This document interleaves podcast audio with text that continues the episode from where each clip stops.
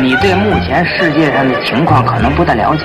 这外国人整天憋足了劲儿干嘛呀？不就上中国吃来了吗？当时我想到了我妈，我还想到了我们街道大妈，想到了我们那片断片民警，他们都对我是那么好，从不把我当坏人。查找毛主席遗容，您本人的工作证、身份证或者护照进入场。闲板电台，活着不能太正经。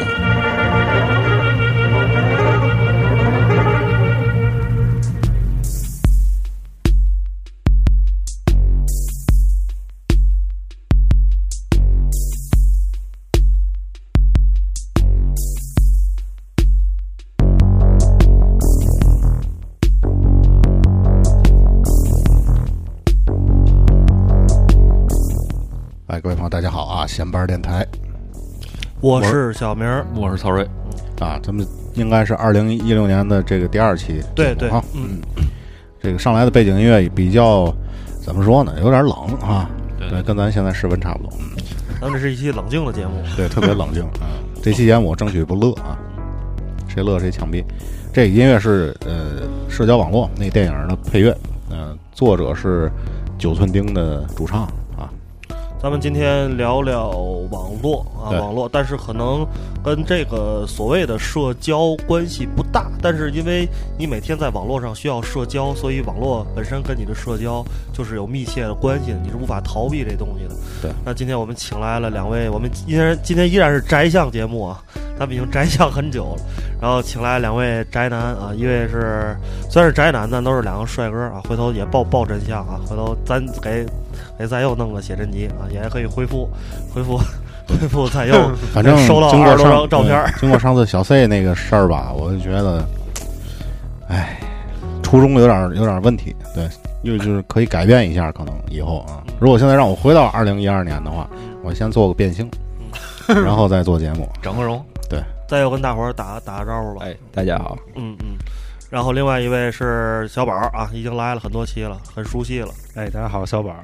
对，然后因为因为呢，在又跟小宝儿都是小宝现在是我同事啊，然后都是在互联网相关的领域、媒体等等这些行业从从业，尤其在又，从业经历比较丰富了，所以呢，客气，所以呢，就是会在工作中、生活中会遇到一些莫名其妙的问题，然后在这儿跟大家分享一下。遇到比较多狗血的事儿，对对对，我跟在佑也是老朋友，但是好久没见了，我是你忠实的粉丝，得有几年了，我操，咱俩得有我觉得五六年五年了吧？啊五年，嗯，继续那，时候那个你们俩认识的时候，在佑还没出国了。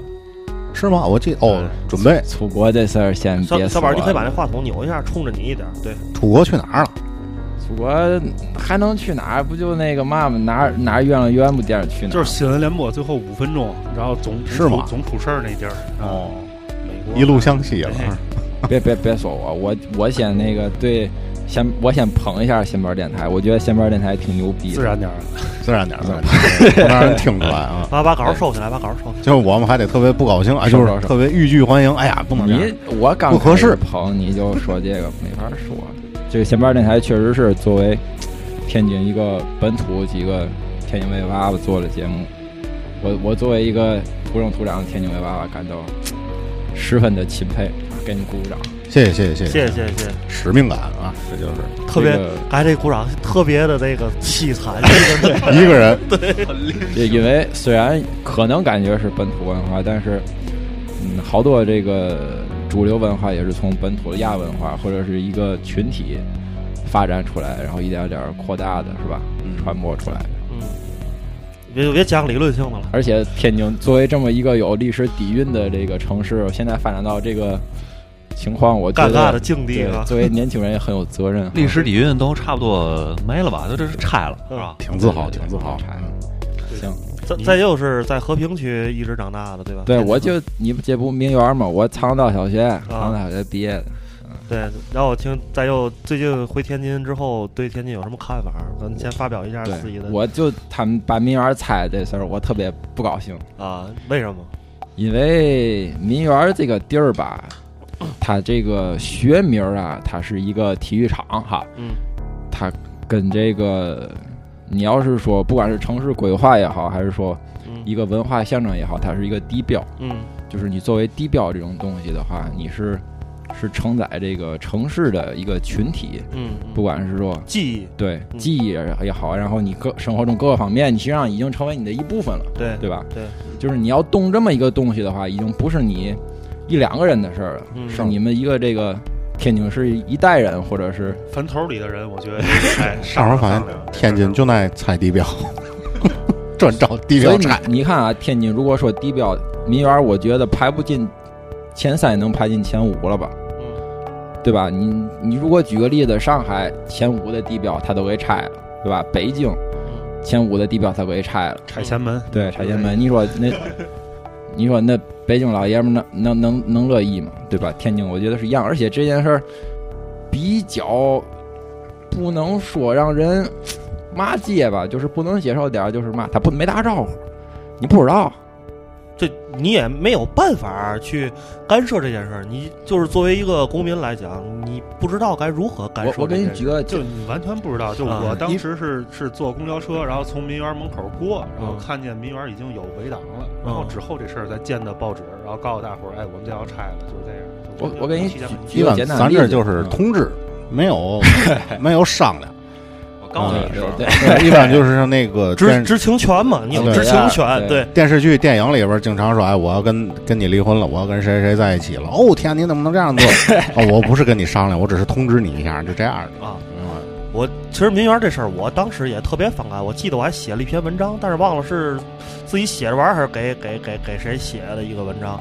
我当时就是也没说别的，就是说了一下民园这东西到底有多牛逼啊，这这有多牛逼。可能这个天津天津市以外，包括可能咱天津大部分大部分民众都不太知道民园到底有多牛逼。就民园是这个斯坦福桥体育场的一个复制版。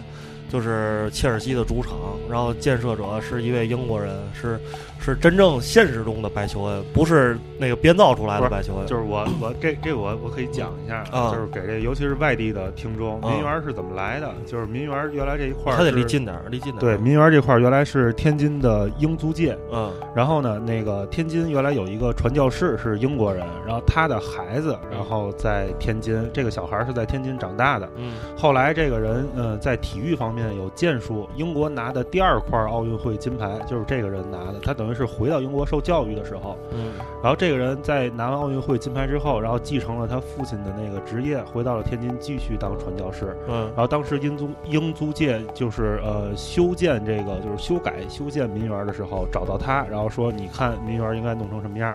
他是切尔西的那个铁粉。铁粉，然后就把天津的民园弄得跟切尔西那个一样。对，然后这个人拿奥运会金牌的这个事儿，后来被改编成了电影，叫《烈火战车》。对对对对这大哥后来死在山东了，对，死在山东日寇的日日寇的战俘营。就是如果有一天斯皮尔伯格要拍这个片儿，嗯他要来天津取景来，嗯一拍大腿，我操！你们天津人太牛逼没了了，没了，街道敢猜。CJ 去横店吧。上绿幕 上绿幕，别费劲了。因为就是我刚才刚才那个头发也说了，他这就是通知你是吧？就是咱们还是不是说国外好啊？但是咱看一些这个比较所谓的公民社会，或者是怎么说呢？就是一些国家他们怎么做的？比如说大伙儿都看过那个美剧《广告狂人》，对吧？嗯它里面有一段就是那个历史，我特意查了那个维基百科，就是当时他那个纽约那个车站要拆，嗯他要拆，他要盖一个新的东西，对吧？然后呢，那个《纽约时报》就写文章了，就是包括这个客观的报道也有，社评也有，然后有一些所谓的批评人士、意见批评人士、意见领袖啊、社会活动家，他也会写文章，他说这个事儿，然后从各个角度去讲，他他首先有一个民众充分的知情，就是政府要做什么事儿了，我们现在要对这个公共空间做什么事儿，先有一个披露，披露完之后呢，有一个充分的讨论，然后吸取民意，对吧？大伙儿论论吧，对吧？你说你要动，对吧？我说不能动，凭嘛动？凭嘛不动？对吧？你先论论，论完之后，最后有一个决策投票，最后定是动是不动，大伙儿也觉得比较，哎，起码你起码听我的了，对不对？我说对不对？对吧？你听我一句，对不对？这么个意思。这事儿你说我一回来天津就没了，而且民园这个这个事儿比较牛逼在一点儿是嘛呢？他其实是你说他现在改造之后，有的人说不错，对吧？有时候小宝说好像还可以，但是对年轻人来说是可以了。就是咱们可能忘了有一代人，他们他们现在的民园对他们是没有意义的。可能咱年轻人去现在去民园能玩玩，对吧？但是有一代人，你知道以前我呃在六十一上过一段，六十一就是民园邮局后身儿，嗯，就民园旁边。我每天放学有一帮那个四五十岁的吧，下班儿就跟民园门口，就现在遛马那地儿，论球，哎，论球。嗯你说这帮人，他们现在还在回民园，他们没有那个感觉，对，对对吧？而且他们那阵儿在那论球啊，能等着球员嗯，于根伟、高飞，高飞那是骑个山地车，你知道吗？出来就聊高飞怎么回事儿？昨天大奖怎么回事儿？高飞哎差不多完，差不多完，走走走。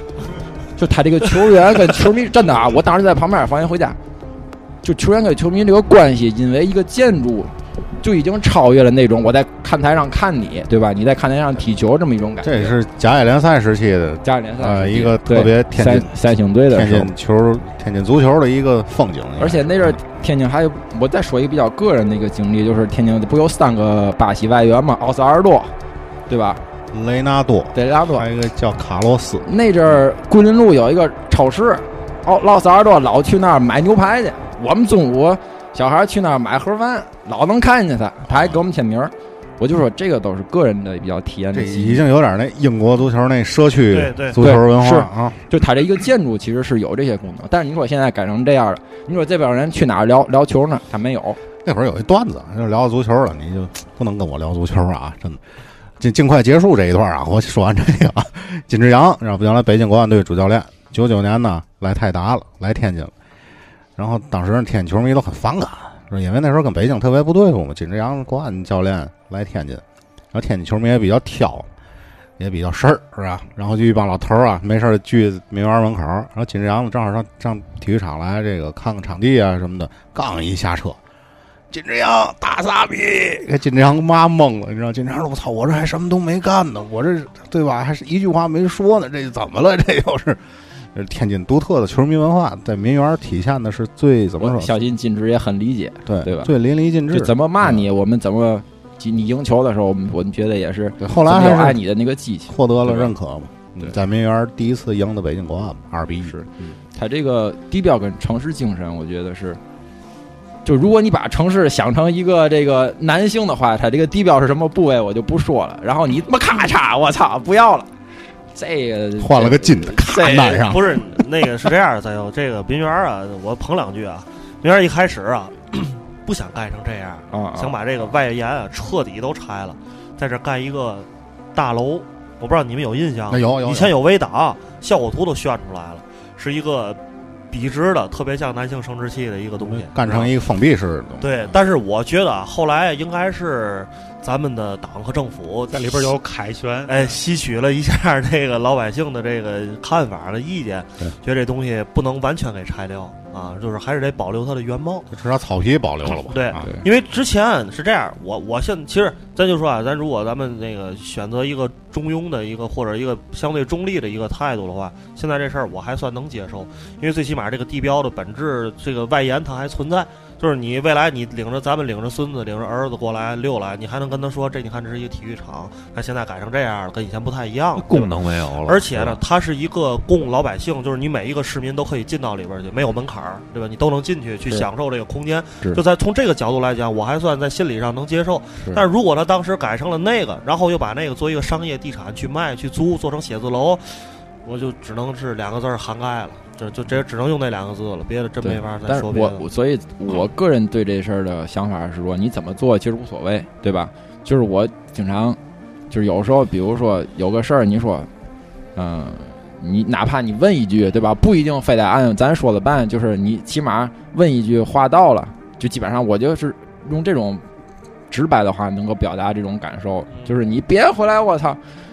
天津什么老少爷们儿看三星队那么多年了，我操，球场拆了都不跟我们说也。有可能是人家问了，只不过没问咱对，哎或者说就是对对有可能这里边有一个什么没问咱的机制 啊。对对对我我上哪知道你问了，对吧？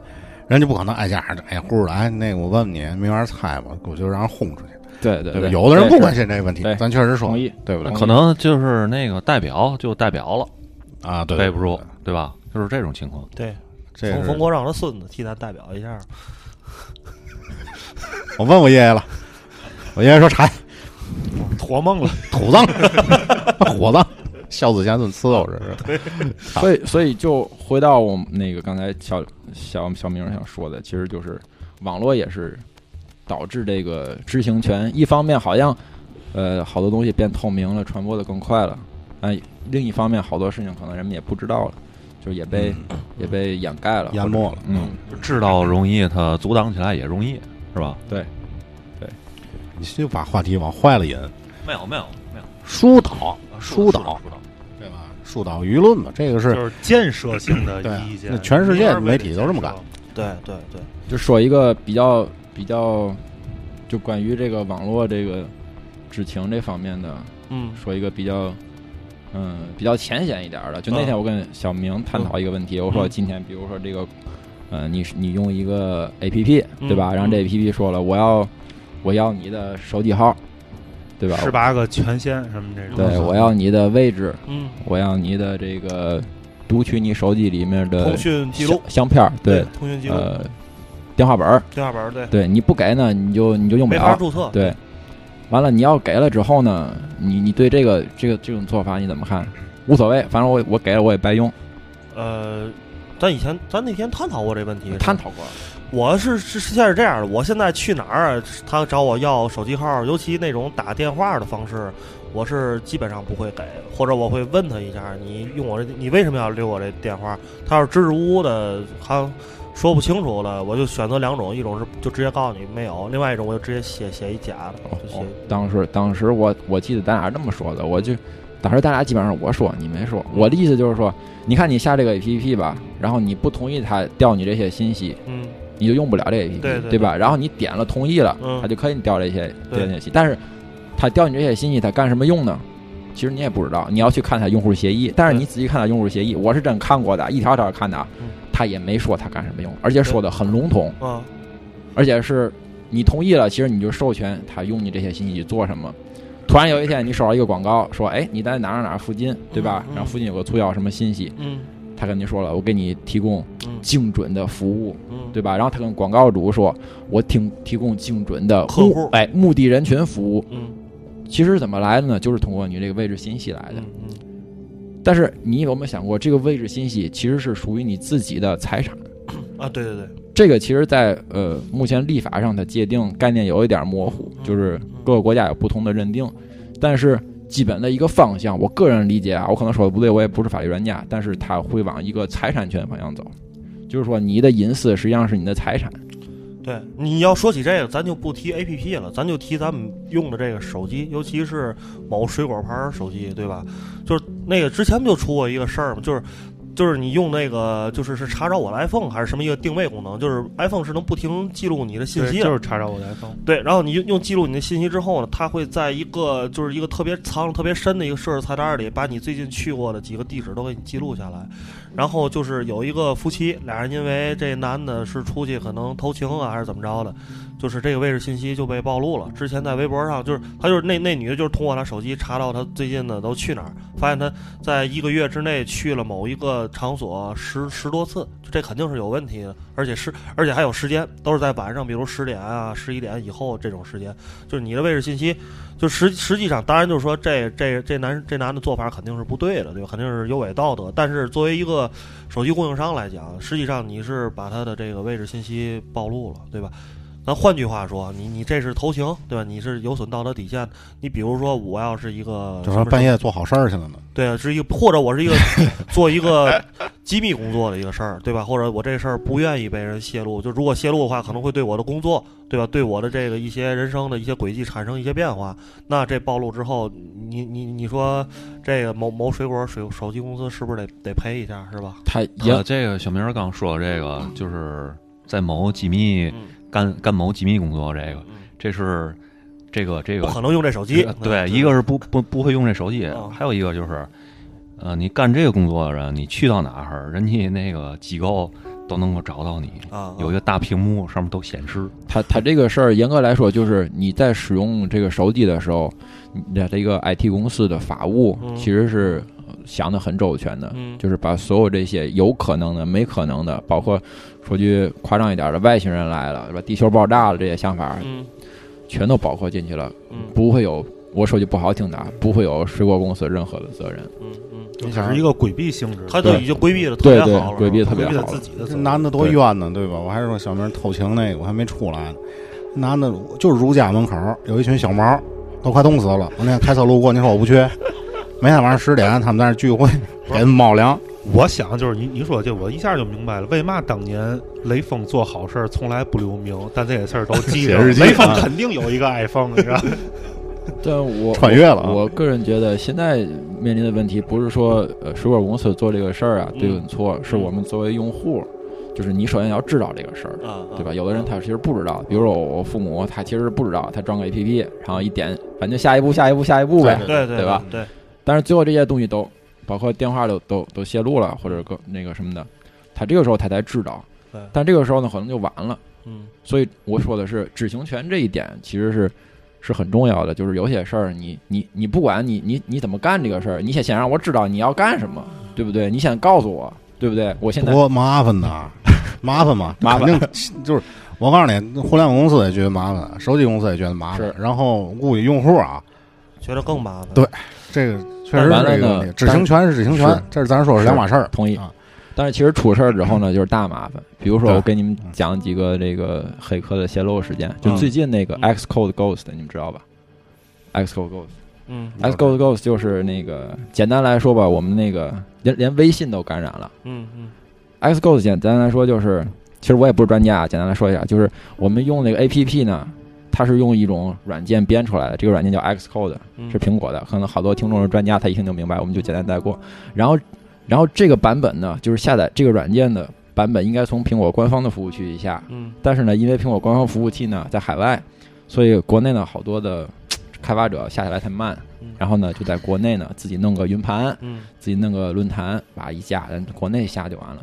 之后呢，有人就看中啊这个下载渠道了可，以植入是吧？对，他就植入了一个，呃，受到感染的 Xcode，然后放到国内的云盘，说，哎，大伙儿在这儿下吧，这速度快，啊啊，大伙儿在这儿下。下完之后呢，因为你的这个编译软件是受到感染的，嗯嗯所以你编译出来的软件，都是受到感染。无论如何你怎么杀，嗯，你只要用这个你受感染的，我操，这音乐配的太给劲了。对，我也可能说，无无无论如何，你用用什么这个，就是你怎么，你只要你只要用这 Xcode 受感染的这个 Xcode 去编译软件那说，白就是手术刀是有病毒的。但是我想说的这个不是这个是大家都可以从网上查到的，我跟你们说点网上查不到的，就是调查这个案子这个人啊，就是有机会我我们呃因为工作关系聊了一下，就内部聊了一下，这个好多内情他也不能说，反正是他也跟呃国家有关部门合作了一下，我就说点那个他觉得能说的，我也觉得能在节目里说的。就这个主案啊，其实是在今年三月份就开始干这个事儿了，嗯但是一直没查到。嗯是九月份查到这事儿，你们知道吧？嗯就是干了六个月没查到这个事儿。嗯然后国内你去看啊，就是主要的 APP，包括网易音乐，就你刚才放歌那个，对。微信，就国内下载量最大的 APP 全都有。嗯，他自己在国外注册了一个，注注册了几个域名儿，嗯。然后用受感染的这些 APP，把他获取的数据往他国外的服务器上传，然后那个域名注册的特别隐秘，里面加点苹果呀什么的，嗯。好像是苹果官方的什么的。可能一般的这个程序员他在做反编译，或者是不管是反编译还是看那个调数据传输的时候，他就不会去注意这一点。嗯但是是怎么被发现的？你们知道吗？嗯就是微信今儿就干了一件好事儿，就啊微信是下载量太大了，嗯装机量也太大了。嗯他在国内，他三月份你看就干这个事儿了啊，九月份才被发现，为什么呢？这六月当中啊，没有一个 A P P 给他传的数据，就是冲破了他机器的负载，哦你懂我的意思吗？超负荷了。就没有，就是嗯怎么传，然后你就是用它感染的软件相当流畅，嗯。就查不出来。嗯。然后微信呢，九月份更新了一个版，嗯。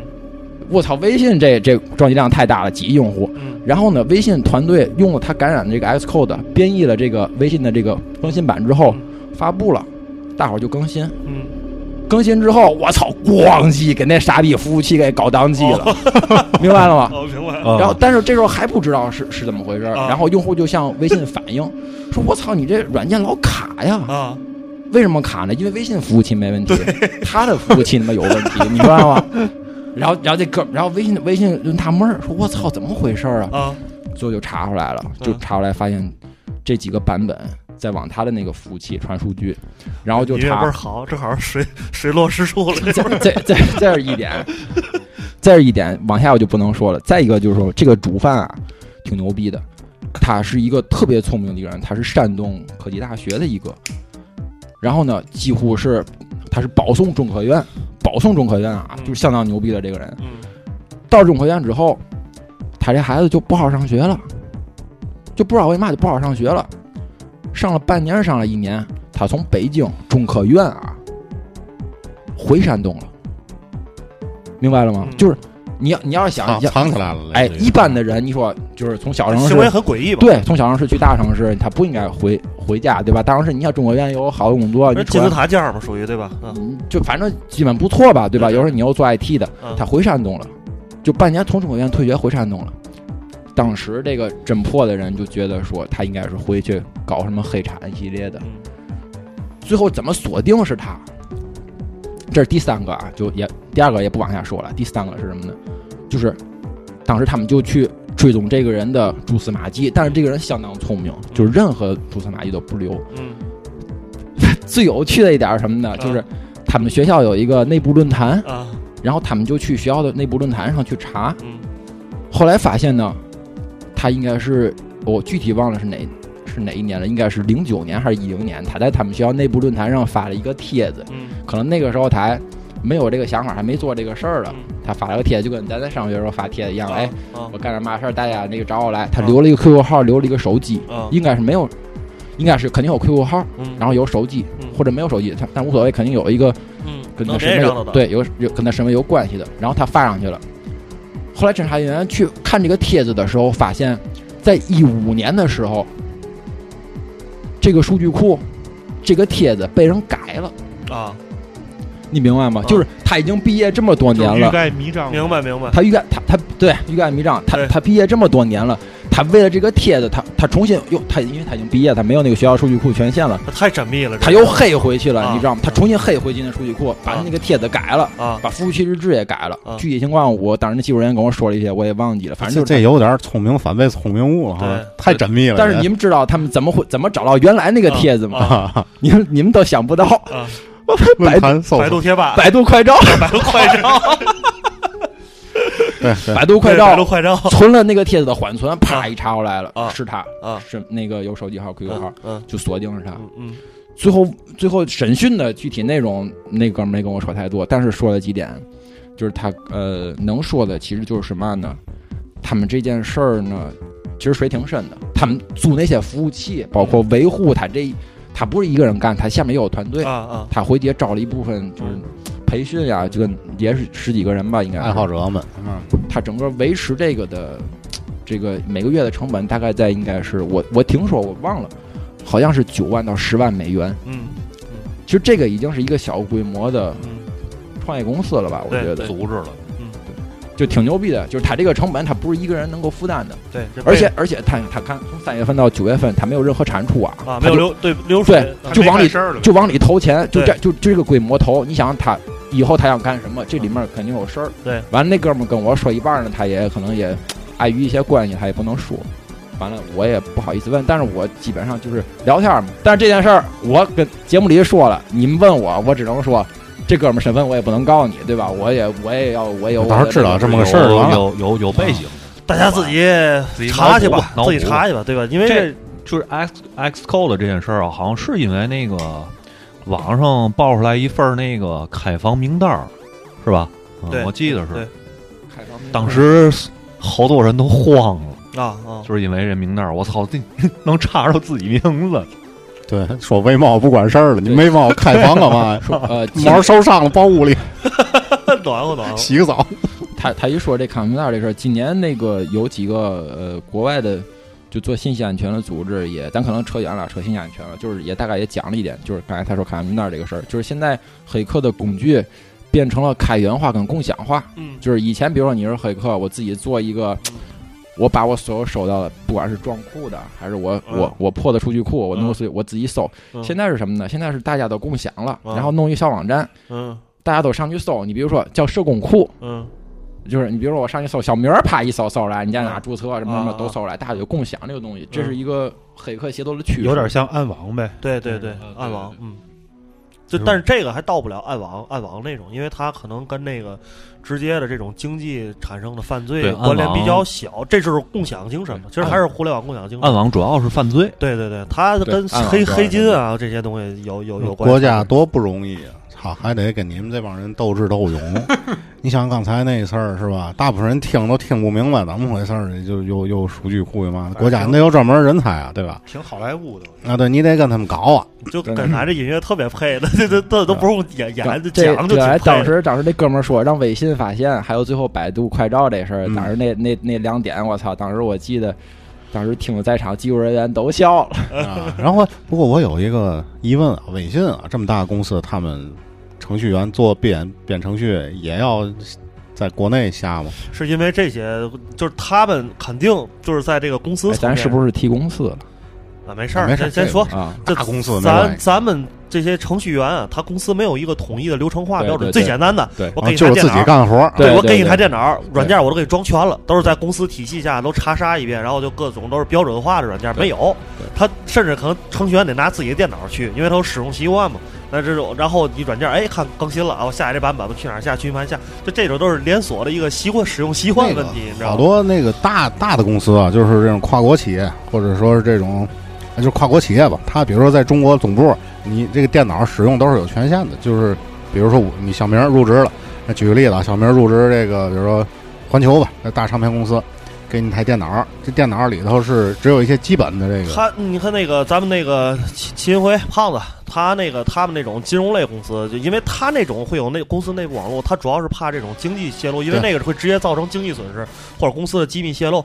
但是他公司不会让，就是像这种，就是这种怎么说呢？像咱又说，就咱这期聊的，其实主要话题就是你个人的信息，他不会因为这个去建议公司内部网络，因为在这种看他看来，你用户的，我说对吗？咱又你可以反驳我我个人嗯不不方便说对不对。啊啊，我其实我也不是专家，但是其实我觉得这是呃具体案例具体分析嗯。有的公司其实做的挺不好的，嗯就是我理我了解了一些公司，他们内部人跟我说的，其实做的挺不好。你感觉是个大公司，对吧？好像是互联网上市公司、纳斯达克上市公司，他内部做的也很操蛋的。嗯有的公司其实做的是不错的，别看是小公司，包括什么 Office，人家要用正版啊，都就是就我个人觉得具体案例具体分析啊。小小小明，你继续说。那个不是，我想我想问赞佑啊，那你说就是咱说他现在咱们说他做的不好，对吧？你先喝，你先喝。没事儿，他是给你倒的。对，我们这屋里太凉，我带了个这个茶壶。不是，我现在跟嗯赞佑说话呀，嗯就是我想跟他说，没事，你先喝。嗯我刚说完，验茶不至于啊。这个环环球当时是这样的，呃，你这个电脑到你手里了，现有的软件有一些，比如说基本的浏览器、QQ、Word 文档、Office 二零零三这些东西都有。但是如果你要自己想下下个什么东西，比如我可能想下个游戏啊，下个连连看，首先游戏是不允许的，二一个你想下办公软件的时候，就这个我很正常，想下一个办公软件，你需要报备然啊，告诉你的这个这个这个领导吧，然后领导报网络部，网络部再报香港集团，我他们那边的这个 IT 这一块儿，我我个人理解啊，就是你你你说的这个问题，呃，有一些 IT 公司它已经在很很久之前有解决方案了。它就是买了这个机器，它是一个集成化的系统，软硬件的集成化的系统啊。你做不需要跟跟总部什么对，就是你的报备啊，流程化的东西，就是纸质流程化的东西，就是几个操作就可以了。但这我没有扯远了。那会儿好像跟我们说，你们要是下乱七八糟的软件，公司能查出来，对对对，是吧？确实能查出来。其实其实也不查不出来，就是我当时以为吹牛逼了，他也不是查不查的问题，他其实就有一个中控或者是类似于 IT 的部门，就是看你这数据有异常，对发出糟嗯发出去的那些 IT 设备，它是有集成方案的。我以前在公司里就是拿迅雷想下个电影，在公司里瞬间两天那电脑上不了网，直接锁定。这这都是最简单的，最简单的，啊最最最复杂。这还有一个头问你说那问题是这样，就是你报备是吧？你去让人别人帮你去弄这个，就是你是一个普通的编辑或者一个策划一个嗯职员儿，但是你报到上面管这件事儿是 IT 部门，嗯，但是像像如果像再又说这种问题，就整个 IT 部门已经被感染了，他们下这软件就是有问题的，所以他们给你装的，你电脑就也有对啊。嗯明白？他直接感染的是那个 IT 部门嘛，对吧？不是，我有问题，就是就是像刚才聊的这件事儿，如果我的这些个人信息被泄露出去了，他们会用我的这些信息做什么，或者我会受到什么具体的损失？我觉得，反正搁我，可能很多人想不到这件事。其实，哎，你接着说。啊，对我就是想问这个问题。我我个人觉得挺多。我举个简单的例子啊，我有个同事前两天他幺二三零六被注册了，他其实就是叫被注册？嗯呃对他的他的信息冒名呗，对以某种哦。方式被别人注册了，然后呢，他去幺二三零六买票的时候发现他注册不了，嗯，然后呢，注册的那个号的那个密码他又不知道，密码不知道，然后身份证号名字是他的，对，手机不是他的，嗯，怎么办呢？等于说就是这个你明白了，就他用他的身份证，他再做个假身份证就可以刷票了呀。明白明白。对。然后你想买哪儿买哪儿，然后你就可以黄牛党该怎么弄怎么弄嘛，对，对吧？说白了，他通过这些数据可以用你的个人信息干任何事儿。对，就对身份盗用，对，什么信用卡所以也就也就是说，如果网络不安全的情况下，所谓什么实名制、乱七八糟这些都狗逼。呃，实名制可以一会儿再说。我觉得啊实名制其实有一定的作用。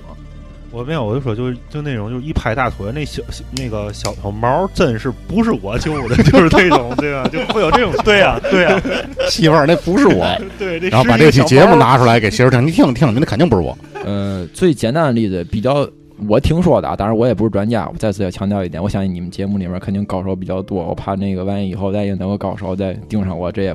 哎，别别往下说了。我意思就是，高手都加班编程了，我几年前基本上有一种做法是，嗯，比如说我获取一千个，或者是当然这比较高手在加拿大闲着了，反正哎是对这事儿回去可以了是吧？可以完辐射回去。可以让他说一下。我跟他那个见过，嗨，这事儿那个再再说。我我的意思就是，几年前有一种做法，就像那刚才小宝说的这种，比如我拿假设啊，我拿 N 个用户的身份，然后开 N 张信用卡，对吧？然后每张信用卡呢转一块钱，或者哎不不用开信用卡了，太麻烦。就是你们摁个信用信那个摁个银行卡，嗯对吧？每张卡里面我假设有一分钱，行吧？或者一毛钱。嗯现在我假设摁是十万，可以吧？嗯我现在每个卡转一毛钱嗯出来，这是多少钱？嗯，然后每个人就少了一分钱，你也不知道，你以为什么的月服务费，对对，对吧？这是比较低级的，几年前这么干，现在可能没人这么干了，因为已经很容易查出来了这种做法。但是我就举个，我个人觉得就是说，用身份盗用这种做法，犯罪那个玩法挺多的。你说就其实这个事儿就是对我们的伤害离我们其实没那么远，嗯就对，对，相当的近，相当的就是伤害程度的问题。相当的近。就是能不能能够就是。它有可能是清风拂过你的脸，你可能觉得无所谓，但是有一天真的疼一下，你可能才才能感受。我我觉得我个人观察就是说，现在比较好的一点是，它是一个我呃一个宏观的或者是不针对正个体的一种犯罪会好一点儿。嗯如果针对个体的话，这就比较麻烦了。比如说今天我我比如说我读一个侦探小说，但是我看里面好像是用另外一个身份去杀人，我操！我觉得我这个心里太阴暗了。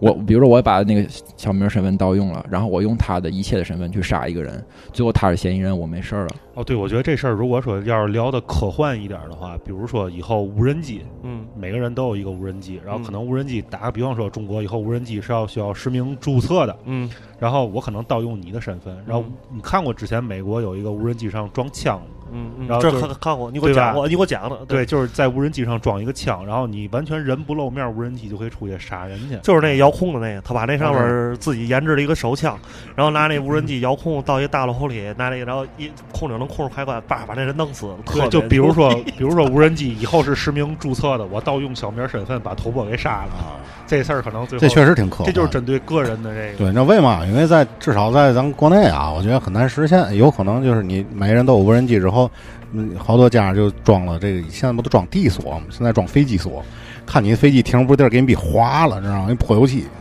最后你看，操他妈，飞机给我划了，那个我们国家那个对互联网素质比较低。还有这个隐私保护这方面做的还是比较好的，是是是，特别特别贴心。你再说说实名制啊，啊，能说实名制吗？能说呀。实名制就是近近年闹的，听故事在这倍儿倍儿好。今年闹的比较凶。开眼了。今年闹得比较凶，今年是有三个实名制，一个是那个就大伙儿都知道了，手机实名制，对，对吧？就包括以前我不用手手机，嗯没用身份证登记的手机，今年你要不就登记手实实名制，啊，要么你手机就给你停了你，别用啊，对？吧？一手机实名制，再一个是那个快递收快递的时候，所谓的快递，但是快递实名制好像是个短期的，不是一个长期的。就是你收快递的时候，你得跟快递那哥们儿哎再再我身份证，对吧？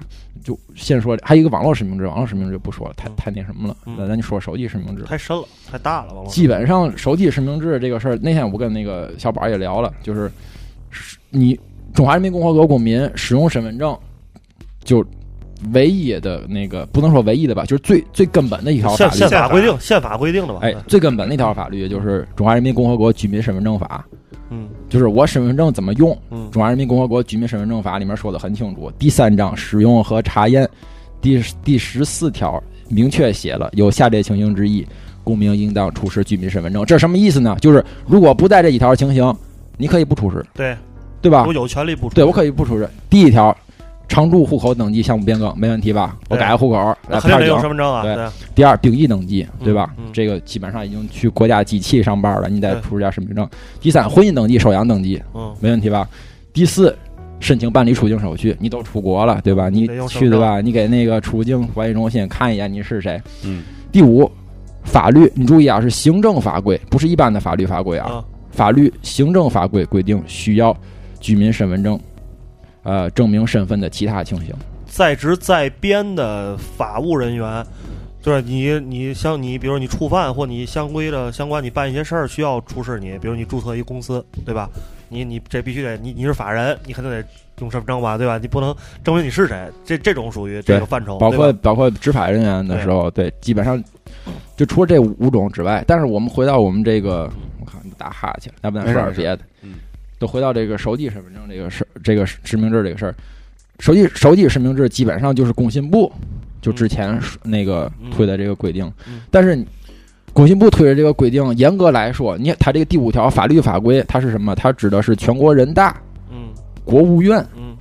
就全国人民代表大会，嗯，国务院发布的法律行政法规，嗯。就只有这个才具有嗯。让你出示居民身份证的效力。那如果今天我操，工信部或者我别别说哪个部门了啊，啊，我出一个规章制度，也不是人大，也不是国务院，就没通过，没有没有然后就说啊，就说你那快递你就得跟那个那个快递员，你就把身份证拿来看一眼，这个就不合理，严格来说。严格来说违法，就严严谨一点来说，就是《中华人民共和国那个居民身份证法》里面没有嗯。规定，嗯，没有这项规定。必。须要出示身份证对，对吧？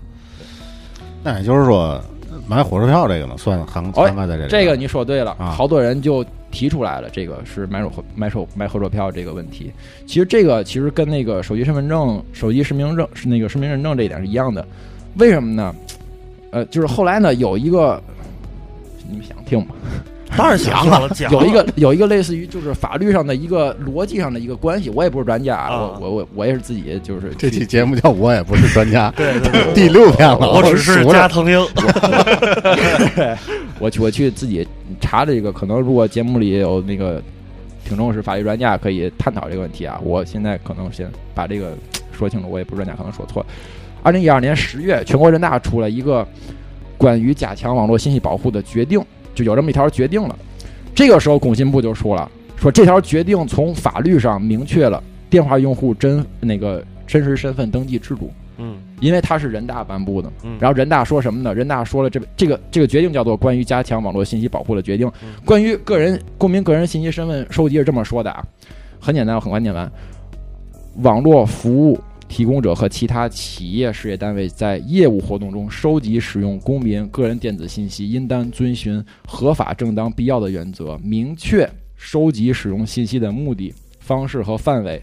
注意听这一点啊，并经被收集者同意，不得违反法律法规的规定和双双方的约定收集使用信息网络就这点最重要。对，你要经你同意。对，换句话说是什么呢？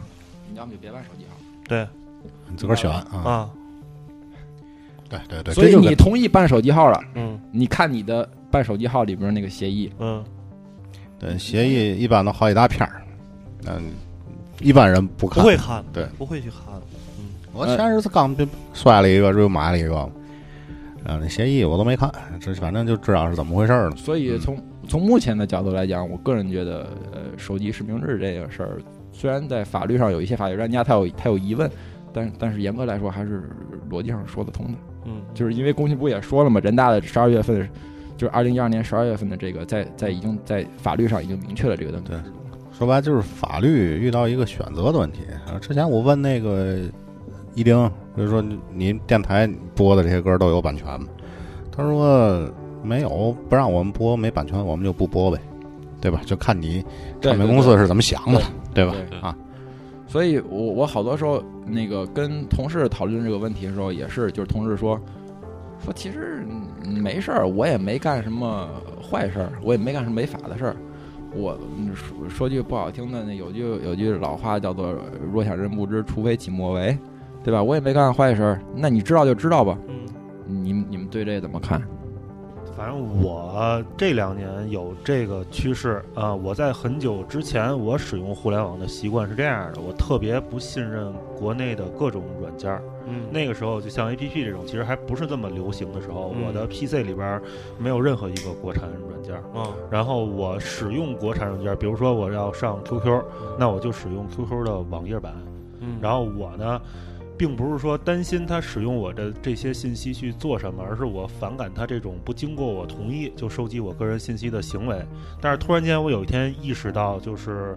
呃，在我们这个国家，你的个人信息不被泄露是一件很难的事儿，甚至说，如果政府想了解到你这些个人信息的话，它有各种各样的渠道。所以我现在就是变得就是没那么有。其实，在国别的国家也泄露。对对，因都一样因为那个俩问题，而且政府跟这个其他企业商家乱七八糟，这 一个是怎么说？一个是必要条件，一个是充充充要条件。那会儿就学那个历史几何乱七八糟，说白了，咱放那个这个电影《社交网络》，扎克伯格已经跟美国政府有合作了，就是所有的信息都完全公开化。我我有一段时间我特别受小宝影响，因为经常跟小宝聊这些关于网络安全这些话题，所以就是造成的对我影响挺大。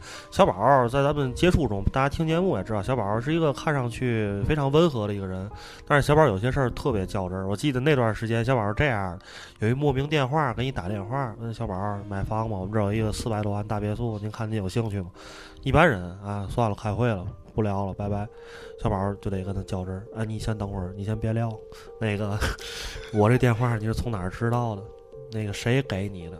你这电话你怎你你，然后你你是从哪儿得到的？我我有同事也这样。对嗯，就是跟他聊半天，聊到那人最后跟他聊次了，不想跟他聊了，然后就说不好意思，先生，对不起，我再也不给打了，拜拜。就是在那个阶段，网上就有一个就有一个笑话，然后就是有一个人啊，然后他注册各种那个银行卡的时候，他留名字留什么呢？比如我我在建行注册建建设银行，我就叫嗯，比如说我要建 我要是姓赵，我就叫赵建设。啊，我要是在那个工商银行，我叫赵工商赵工商。然后一般电话一来，那个您好，您是赵建设先生吗？我有一套啊四百万的别墅。哦，建设银行泄露我信息了，这这是是笑话。笑话。对对，对但是你对你现在你现在注册也得实名嘛，对吧？啊对对对，我我觉得就刚才说到他那个跟跟那个聊天的时候，我有同事是，呃，一接到电话就就问那边儿哦，说是你是这样，你看啊，我给你分析一下这个事儿啊，分析完最后分析到什么呢？就是说呢，你正在帮一个犯罪团伙犯罪，他让对方知道这一点，然后说你多大了？然后那边可能是一个刚上大学生，就可能是刚毕业吧或者实习，他说你这样做呀，不单对你不好，就是你万一要是这个犯罪团伙破获了，你这个可是有犯罪记录的，连带责任啊，对你最好跟你同事都商量商量，你们别干这个了。完了那边就说哦，明白明白，不是就是提这个，其实，在就是互联网就是没那么发达之前的这个阶段，因为我们在座的各位很多都从事过，比如房地产广告，我就是跟听众说说你们的信息有可能是怎么被泄露的，比如说你们的物业公司就会泄露你们的信信息，对。他们其实就是去物业公司这一个小区，比如住了五千户人，然后是一个高档小小区，他判断这个小区的呃住户是有价值的，可能会产生消费，他去物业公司。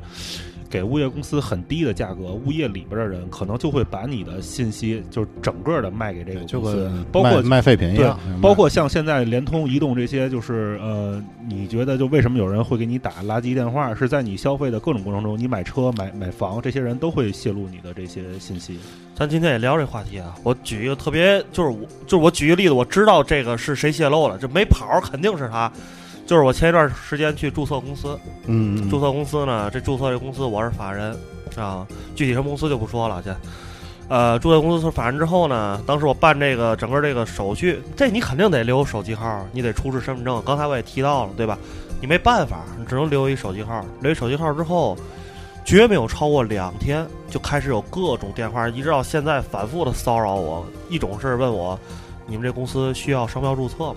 啊，另一种是问我，你们需要雇会计吗？我们这儿有一个会计的这个叫什么代理机构公司，跟我打电话，这没跑儿，这就是他妈的国家机构，我办我工商的我嗯。我注册工商的那个税务，只有他们这泄露，我觉得对吧？呃，你觉得也有说。也有可能是呃无辜的这个，就是可能是我我国政府的 IT 系统出现了一点点小问题，啊。被呃有一些 不法分子盗哎用？对对对心怀叵测。反正咱们这个公共机构电脑反正都挺慢的，都挺次的。对，每次就上次咱俩去嘛，就费了劲了。估计也他妈挺好盗用的啊，呃我我我觉得是，就是我们先假设的话啊，就是你可以往那个方向假设，但是我个人觉得还是说，在有比较确凿的证据，或者是有比较确凿的这个那个什么情况下再去那个另外一个例子，你们俩那去年不是去年前年装修刚装修完房子嘛，各种我我稍微补充一句，啊再稍微等一会儿啊。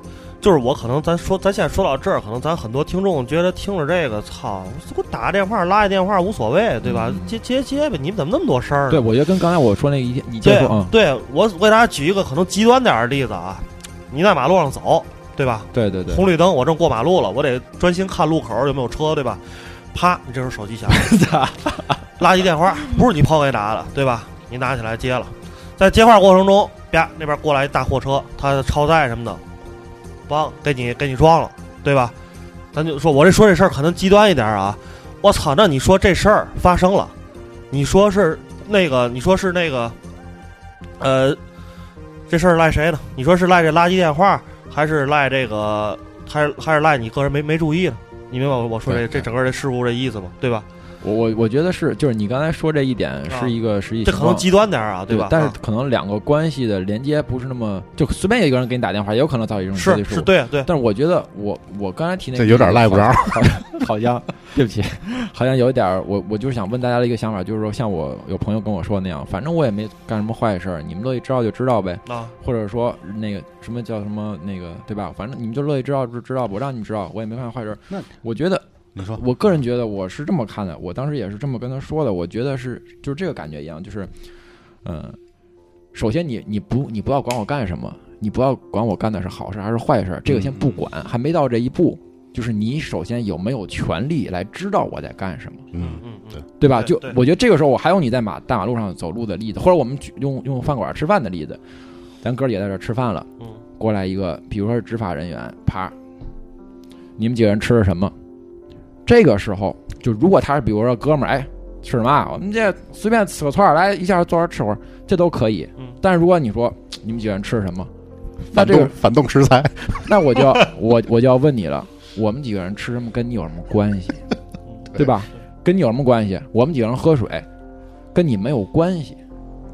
你说白了，这个这是马志明嘛个人电影院里不让吃带壳的不让吃的权带皮儿的利应该是一种你公民享有的最基本的权利之一。对，就这是我的权利，就是我可以告诉你，我也可以不告诉你，但是你没有权利直接就就直接，比如说你找个餐馆儿，你就直接把我们几个人吃的东西调出来，或者是你就直接就让我们强迫告诉你，这是不行的。我觉得是，其实这事儿是这样，就是在这个吃什么大小无所谓啊，你接着说。就是在现在这个时代，就是什么叫做私人空间和私人领域？如果我们之前觉得我家是我的私人空间，你不能随便进我的家，实际上网络了，嗯，对，就是现在就是我这个人，就是随时在哪儿，你也不应该介入到我的私人领域来，我也不欢迎你介入到我的私人领域欢迎不欢迎是另外一回事儿，对我再对吧？对我再举一个例子，比如说我有一怪癖，我就喜欢每天早晨去一公园儿站一树底下，我干嘛呢？我我我我那叔叔，威望，宋大叔，我我那个我拿起拿起一卷儿那个餐巾纸，我都给吃了。我就我就这怪癖，我就是怪癖，没办法，我也没招过谁，我也没招我我没有妨碍别人吧，对吧？我也没有是违法，我就但是我就爱干这事儿。那当然就就像咱又说，突然间有一天有一个人问你，操，你在这儿干嘛了，对吧？或者因因为谁，因为你个人信息被泄露了，这个你这行为被人发现了，对吧？然后，但是这行为很怪癖啊，你给传网上去，这这 然后一帮人在你微博底对下还把你给点赞人肉出来对了，对，给人肉出然来了，后公司就给你开了嘛，是啊媳妇儿也跑了你，说这操，这苹果网络暴力嗯操，招谁惹谁了？我我我，所以我个人觉得，就是你对这件事儿的态度啊，就代表了其实你对公民权利、公民知情权、公民隐私权的态度。就你别管我吃的是什么，你要用这种态度，或者你要是用这种方式来获得我我来吃什么这件这个消这个信息，这个信息是什么本身不重要，但是你用这种方式或者用用这种渠道，我作为公民我是不能接受的。你管我吃什么？那刚才呢说了这么多，我有一终极问题啊，啊就是开房其实不需要提供身份证的，呃，看你怎么开啊。就是一样，就是如果我开房你不提供身份证，人就不开给你我觉得这个是合理的。啊。就严格来说，其实你如果去那个酒店登记的话，应该是需要啊身其实这其实是就是调查犯罪分子的一个特别好的一个途径啊。对，还有网吧也是嘛，因为因为这些它直接就跟这流动人口 对一般管理户籍是有关系，一般都是先它在网吧是跟这，个挂挂钩的。网吧然后回去所以他还是但是有招待所但是我在我觉得再有可能关就是我我关注是这问题。那比如说你这儿有一个身份证刷卡机，我在你这儿开房，你这刷卡机刷完我的身份证记录是直接上传到公安那边的，你确实是为了公安的一些这个管理有用的。对，那另外一种，我操，我刷完之后这身份证是留在你这酒店的电脑里的。对吧？然后你这电脑，别管你是主动把我信息出售了，还是你被人黑进来了，让别人给盗取走了，那这个我就不愿意严。严格来说，他其实是有对吧有责任的。对他肯定是有做好之规避前责任的，之前不是有一个就是特别大的这个网上的这个订酒店的这个集团，然后啊它的那个就是你里边所有的那个密码还有信用卡信息都是明文存储在他的服务器里，然后就被黑了。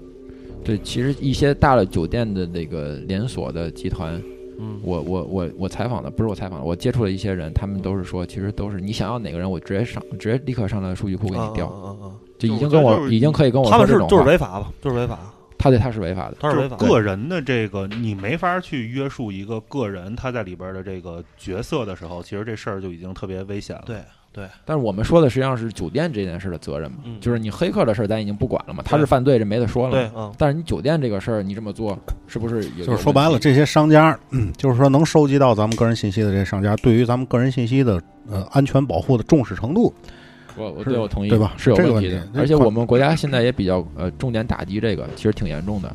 对。以前的黑客的行为可能有时候破得了破不了都是一回事儿，或者不了了之了，他有可能两种态度，一一种就现在就特别严，对抓着就关。小宝说那物业的那个，我可能就随便就给你卖了，对吧？这是一种不重另外一种不重视就是我我没想卖，但是我就给你扔那儿了，也没怎么管，那就就给你泄露了啊，这两种态度。而且现在、呃有有有一些趋势其实挺危险的，它已经变成就是针对那个个体的，就是针对你你个人，然后设计的，或者是基于你个人的信息来想办法从你那儿骗钱。比如说小宝有一个，比如说有一个理财账户，假设有一千万，嗯，然后呢，我现在破破进去了，可能是用大规模的方式破的，但是发现了，哎，一查他账号这些钱，然后就针对小宝这个人去调他的钱，就不是大规模的去调了，嗯就是针对他几个人，就围绕小宝，就就照着他这钱来的。嗯比如说有些办法，可能，嗯、举个简单的例子，他小宝的那个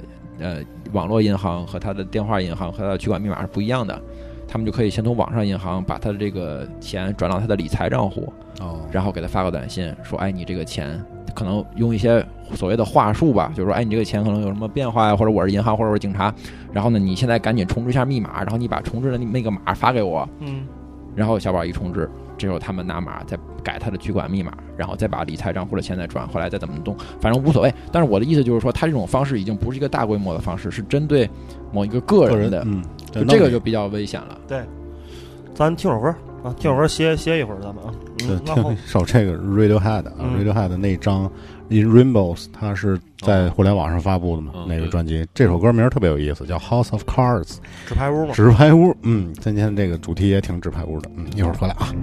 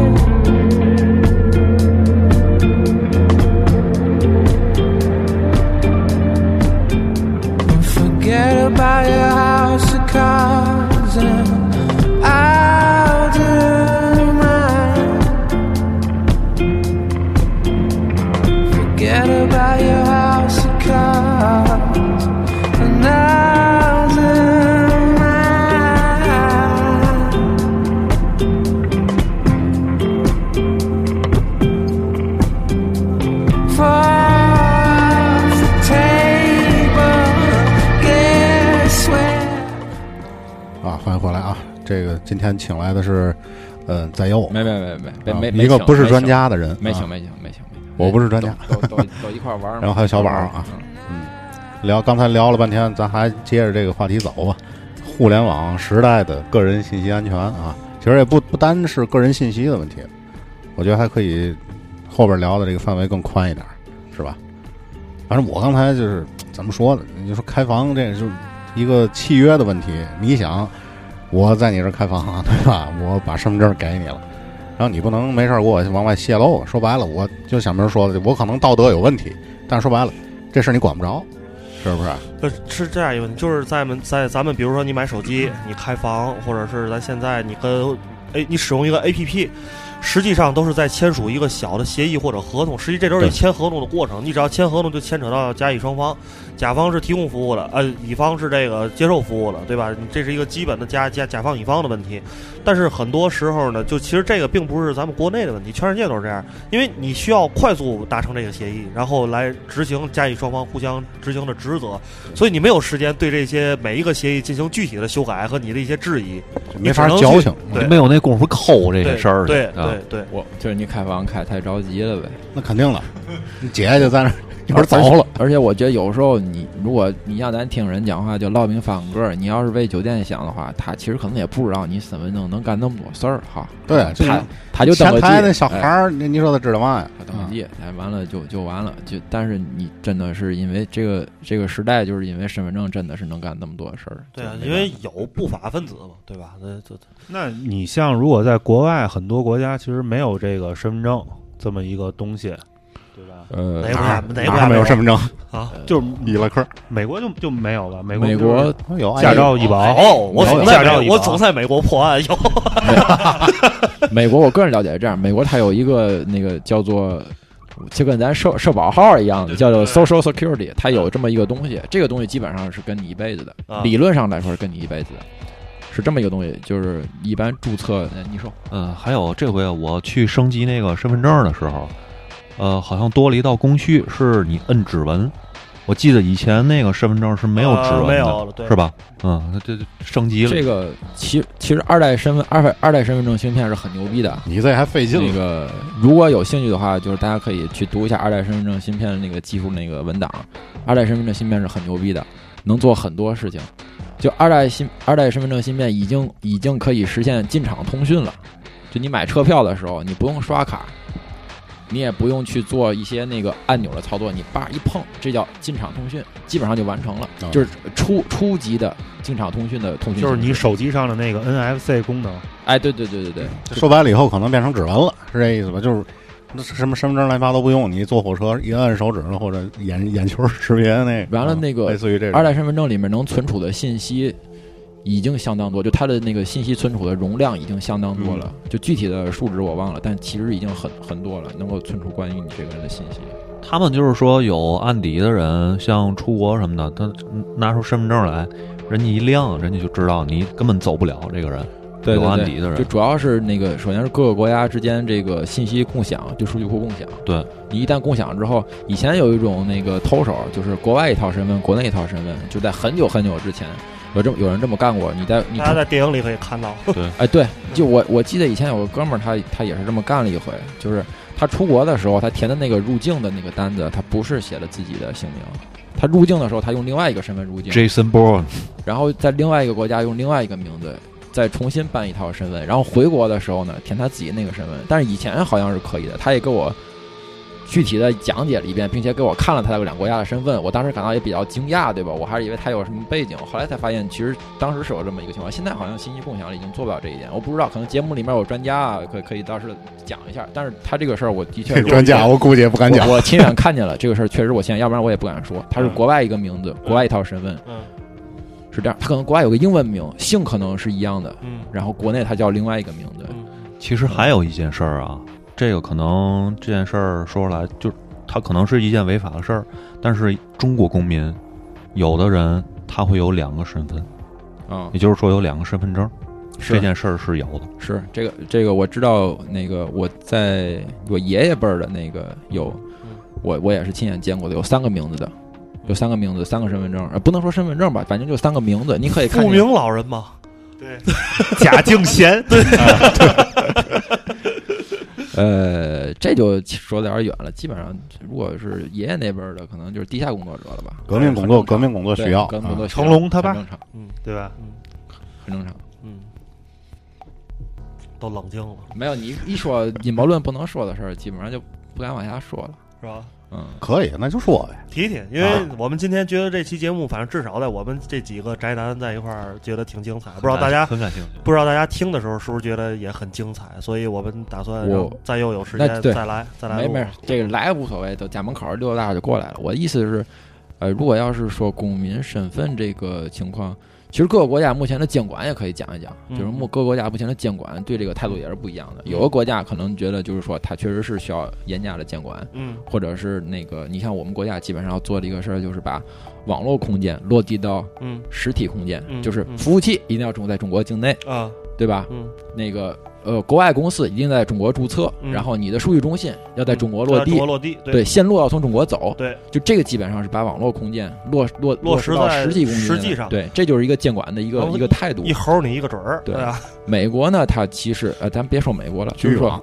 欧洲的一个想法，就是说，因为斯诺登那个事儿出了，其实咱也不知道斯诺登是谁，操，跟他有嘛关系？去趟香港那边然后呢，欧洲的想法是说，那个已经把把数据从美国往欧洲转了。啊，然后呢，这个时候比较尴尬的就是美国这些大的 IT 公司，因为他们好多客户他们是全球公司啊，他们是跨国公司，嗯所以他们其他欧洲的客户，包括中国的客户，就提出来要求，我们的数据不放在美国，或者是我们的数据不传到那个你们其他国家的数据中心去，因为这个时候就涉及到一个那个法院提出来一个搜查令的时候，你那个国家有管辖权的问题。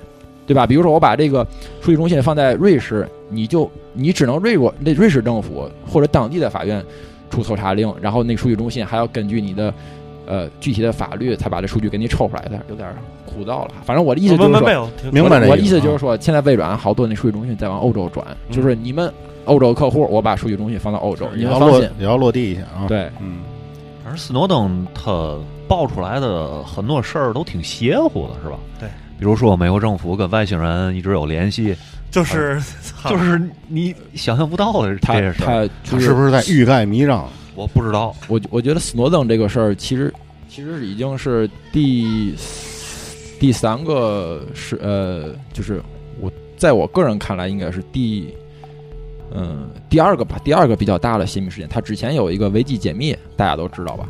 维基解密那个阿桑奇，他其实已经很牛逼了。对对，就阿桑奇他其实做了一个事儿，跟这个事儿也呃，阿桑奇的维基解密里面已经有很多的那个外交的这个。比如说机密的通讯里面已经提到了一些很邪乎的事儿了啊，最主要的就是那个他爆出来的是那伊拉克的，对对对，各种各样的对对伊拉克的一些对行为伊拉克那个视频是被《纽约时报》报道之后，受到了巨大的关注。对，然后那件事儿其实也是因为《纽约时报》之后，就是因为《纽约时报》是一个特别有影响力的媒体嘛，嗯所以他爆出来之后有。啊，你们说我别说，我觉着我 没有，你说没有没有，没意思听听听你说的，反正我觉得就呃，斯诺登这个事儿，其实是我个人看是第二个，就好像如果你看一个曲线它跳的话，其实它是跳的第二的一下，前面那一下是阿桑奇那个，嗯，阿桑奇其实已经很牛逼了，嗯他他做了一些其实我我个人是觉得，他们有可能掌握着更多的，就是说大伙儿一看就会傻半天这种信息，然后而不是这个什么外星人啊这种，就是这种当然也挺厉害，但是大伙儿一看这可信度相对较低啊。他他当然也有可能是这样。对，就是如果你的权力特别大，或者是你能调动的资源特别多的话，其实信息对你来说是最最最有威力的，嗯，最宝贵的，嗯远远要比那个一坦克是吧？嗯，对，那你远比坦克牛逼多了。是我玩玩文明嘛，玩文明，你到了这信息时代，为什么叫信息时代，对吧？就之前冷兵器时代、热兵器时代，一下到了信息时代，对吧？就就是这东西也是武器，对就是杀伤力非常大。对信息就是它它因为它能够它的信息的特点嘛，就是可复制性，对吧？然后那个呃，就反正它有一些那个作为一个资源本身，它有一些特性，就导致了它这件东西其实区别于我们传统意义上一些的我们用来去做一些事情的时候，它能所发挥的威力。我就聊聊阴谋论吧，就是你可以举几个，阴谋论的话，我个人觉得就，我刚当然像刚才小明说那个，从那个电影展开说，就是那个幽灵党那个事儿，零零七幽灵党，幽灵党那就是特别典型的一个阴谋论的一个，把它具象了，把它作为一个艺术作品来具象了。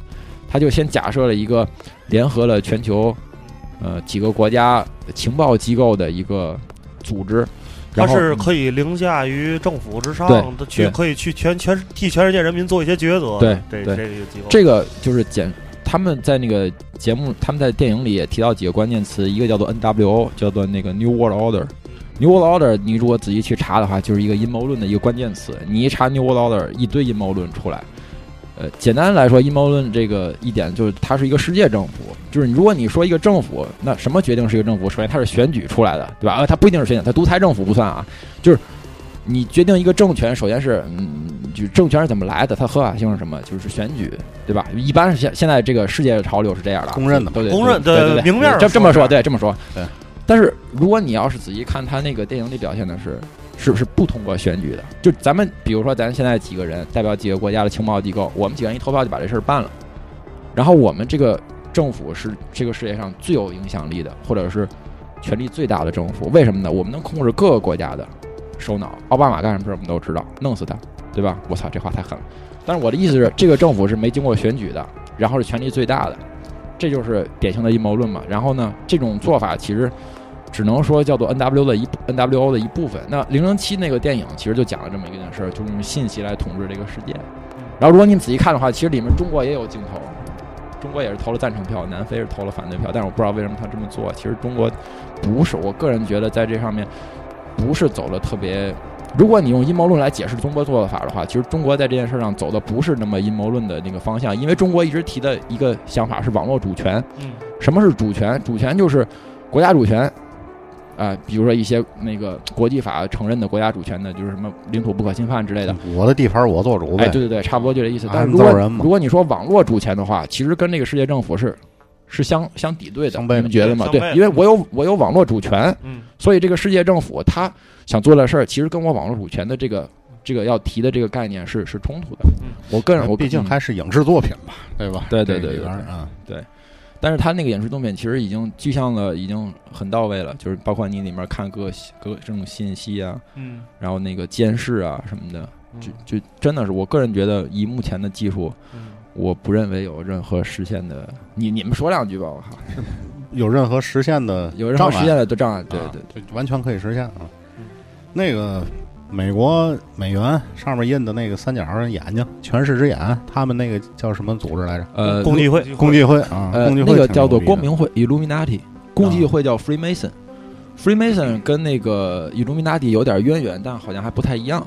他们是后来中间有一段融合和分裂的过程，就具体的这个很复杂，可以看一下维基百科啊。共共济会好像更虚无一些，就更就是它没有那么严密，我觉得它只不过是一个像你说吧，小宝，你说没有没有，我就觉得他们这挺挺像神盾局和九头蛇。啊，对。是。对。互相融合。对对，我之渗透，呃，我之前看过，就是网上有一本书叫《蒙陶克工程》，是专门说美国政府在类似于五十一区的这个地儿干了一系列的那个超自然的一些个实验。实验啊，对，但是我不知道这真假。还有一件事儿，就是你们记得，就是索马里海盗闹得特别凶的那一年，说打开了那个说那是打开了一个什么星门通道？啊门对对。星门，对，网上优那个那个优酷上面都有那个视频，说就是亲历这件事儿的人，他们说的一些看法。对，给大家推荐一个微博叫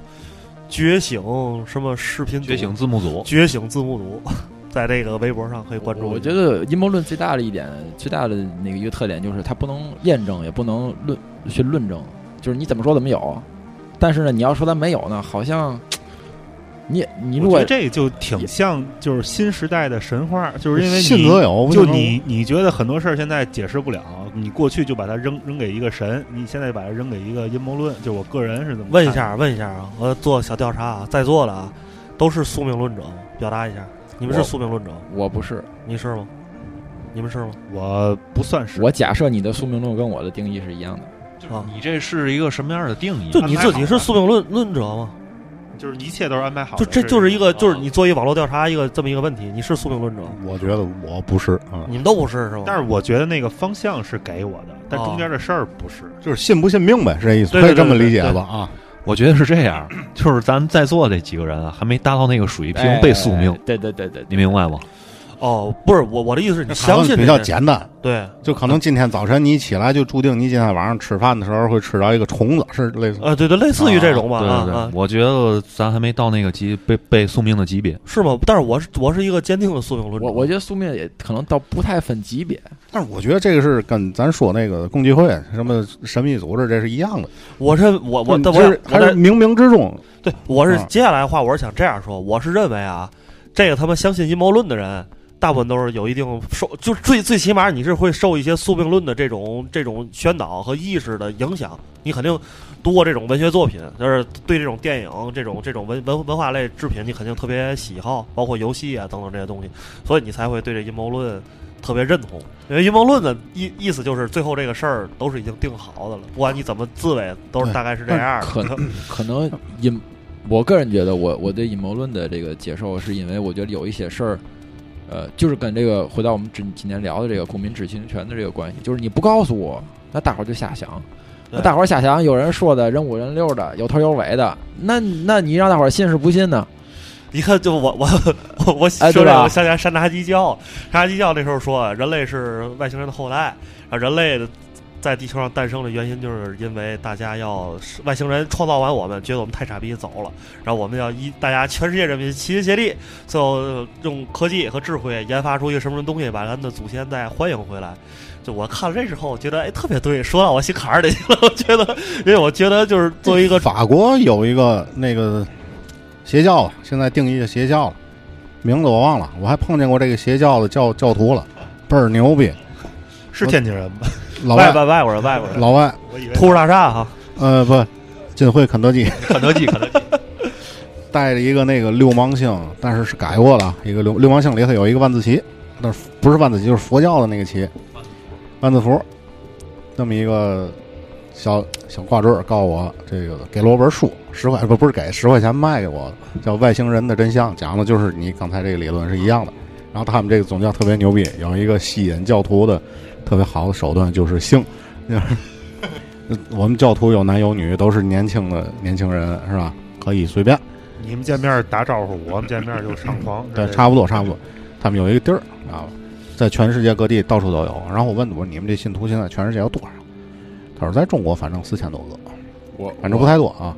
对我我个人觉得，如果你给予一个国家的公民或者是居民足够的信息的知情权的话，他可能就他会自己分辨嘛。你首先要你要我让我分辨嘛，你不能什么都不告诉我，然后你就让我瞎猜，或者有人在那儿什么说一些东西的话哎，，有那种针对傻逼的那种山达基教，我想加入一个。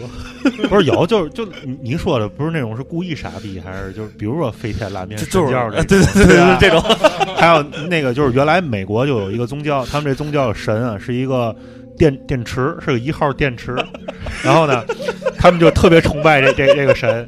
然后他们对这个宗教的定义是什么呢？他们真干事儿了，就是他们就是当时我忘了美国哪个城市，等会儿别乐啊！飞天面条神教，美国已经注册了，对有不是有这电池 这电池神教当时是这样，他们在美国的一个城市的大学里边，这大学里边有各个宗教的神的像，啊这是宗教自由。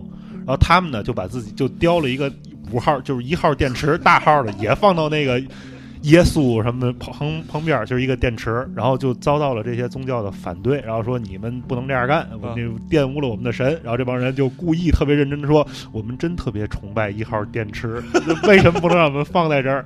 最后就美国人的做法特别有意思，最后这个解决方案不是让他们把那个神像放在学校的广场里，而把学校里其他耶稣什么的也都搬走。我觉得这有点行为艺术了。哎，头婆，你前两天发的那个有一个什么教皇还是教主，后面后背有一个那个大怪物，那个那那是哪个教来着？不记得了，不记得了，就后面有一个那个那个长长得跟外星人似的那个。不记得了。你说赶紧结婚，赶紧凑这一对儿，是我发的吗？那可能就是小明儿发的，忘了忘了。嗯。头破，你觉得人到一个岁数，是不是一一定要有一个皈依某一个教的信仰，对我啊现在发现，就是我们现在社会里也许吧，边包括原来我崇拜的这些，就是仰视这些灯塔和大哥们，到了一定的岁数之后，都开始寻找一个信仰。我刚才说的那个啊，查着了，叫雷尔协会，也叫雷尔教派，已经被列为世界十大邪教十大之一了，和咱们熟悉的那个宫是并列的啊。不 是就是我我我就着那个刚才在右的那个话题说，就是，呃，因为不透明，因为有黑的地方，所以你才会有阴谋论。嗯，嗯我们就是最简单的例子，把你放到一个黑暗的环境里，那你就会揣测这个黑暗的环境里有什么。但是如果这个黑暗的环境被光照到了，你直接就可以知道这个环境有什么的时候，阴谋论可能就没有这么盛行了。而且就是我觉得在今天的就是这个互联网时代，好想到刘慈欣老师的《黑暗森林》，是吧？我觉得就是在今天这个互联网时代，它一方面就是让就是给我的个人体验是，它让这个社会更公开和透明了。嗯很多事儿，嗯、它不像原来那样去遮遮掩掩了。嗯、我个人来说，我也就是觉得中国不再不会再走回头路了。嗯嗯，就是它只不过是有一个快有一个慢的过程。对你你拿着那根筷子的手已经撒开了，筷子什么时候落地，我们等着看。嗯，嗯但是另一方面，就是我们今天聊的这个话题，它有很多时候，你看似它公开透明的时候，它还有一些其他的事儿变得就是让你更不公开和不透明了。但是我个人觉得这还是一个阶段的问题。对，这就需要公民去争取一下，对吧？这诉求一下。这这是这真真的是，我觉得以后我们如果再录节目，因为我觉得在有这方面应该也懂，就是我很感兴趣的是比如说。呃，个人隐私和版权的界定在那个在哪儿？有了互联网之后，这些事儿已经变得和和以前非常不一样了。觉醒吧，骚年！然后这我刚才想明白了一个事儿，就是小明跟曹睿你们俩说的这个，小明曹睿说是级别问题，小小明说是所有事儿其实都是安排好。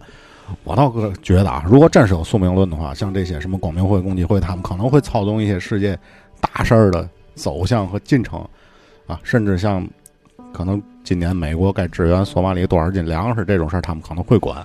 但是像咱们今天早晨吃嘛，老 天晚上有这这种人家，我估计就不搭理了。你爱吃嘛吃嘛去，这是你自己决定的。这就相当于，但是对你肯定会受到这个影响啊，就像是怎么说，大气候变了，你的这个自己的小气候肯定也会受影响。因为我始终相信，国际上的大气候，对对对对，但是人家肯定，人家人家管不到咱头上啊。